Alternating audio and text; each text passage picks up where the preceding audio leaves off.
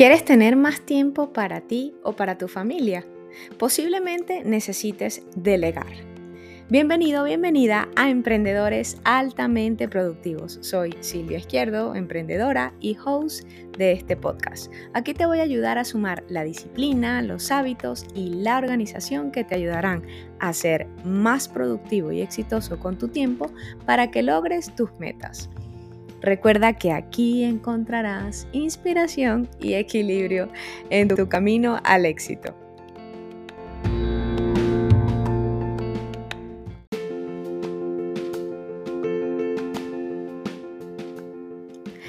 Un día yo le, dije a una de mis tías que yo les iba a cocinar un domingo a mi tío, a mis primitos, a ella, una pasta a la marinera. Bueno, me iba a lanzar una de super chef fui a comprar todo y empecé a cocinar a eso de las once y media más o menos. Y terminamos comiendo casi a las 4 de la tarde. De hecho, uno de los chistes de la sobremesa fue que yo tenía que empezar a, eso de las 9 de la mañana para poder comer a la 1 de la tarde. Y ahí fue cuando dije, la cocina no es lo mío. Aunque me guste comer bien, la verdad soy bastante lenta para cocinar. Así sea para hacer algo sencillo. Y esto es lo primero que necesitas saber para poder delegar. Haz una lista de las actividades para, para las cuales no eres bueno, lo que no se te da bien, pero que tienes que hacer en tu emprendimiento, en tu casa, en, en algunos proyectos personales que tengas. Y seguida de esa lista, luego de esa lista, haz una en la que sí eres bueno, en las actividades en las que sí eres bueno, lo que sí se te da bien. Cuando uno hace lo que se le da muy bien puede pulirlo y volverse cada vez más efectivo y productivo, más rápido, se hace más en un 2x3 al toque y todo fluye y hay más interés inclusive en mejorar procesos o en mejorar actividades que te gustan.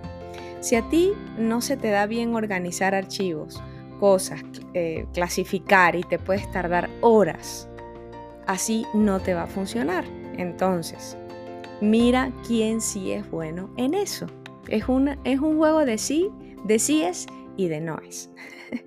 lo que sí se le da bien a las otras personas y a ti, y lo que no se le da bien a otras personas y a ti. Cuando tú encuentres la persona al, en la cual es buena lo que tú quieres delegar o para lo que tú no eres bueno, tú puedes encontrar a esa persona y delegarlo a través de una comunicación clara y sobre todo estableciendo plazos. De esta forma podrás ser más productivo, podrás aprovechar más tu tiempo, más eficaz, tener más tiempo para ti, para tu familia, para eh, no sé, para clases de música, para divertirte, de repente aprender otra habilidad que quieras eh, aprender, una formación, qué sé yo, cualquier cosa que tú quieras compartir para ti o para tu familia, el delegar te va a permitir hacerlo. Usa la matriz, esto es una de las, de las cosas que puedes, de las herramientas que puedes utilizar para delegar. Usa la matriz de Eisenhower las tareas por importancia y por urgencia. Que tú te puedas ocupar de lo importante y para lo cual eres bueno y las otras personas se puedan ocupar quizás de lo urgente y dividir las tareas. Cuando nosotros empezamos a delegar y a soltar, soltamos también el estrés y soltamos esas, esas cadenas que eh, nos permiten tener el control de todo y nos dicen, no es que sí, es que yo quiero. A veces el no delegar es falta de confianza en los demás. Y es la como que la aferrarte a ese control de que si no lo haces tú, entonces no va a salir bien. Y esto es un proceso que se va trabajando paso a paso.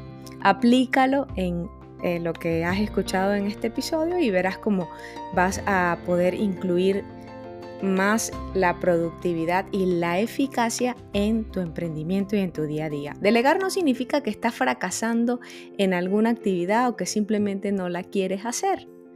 Significa que es, o sea, es reconocer y aceptar que no podemos hacerlo todos solos, que no somos autosuficientes y que la productividad es mucho mejor cuando se comparte en equipo.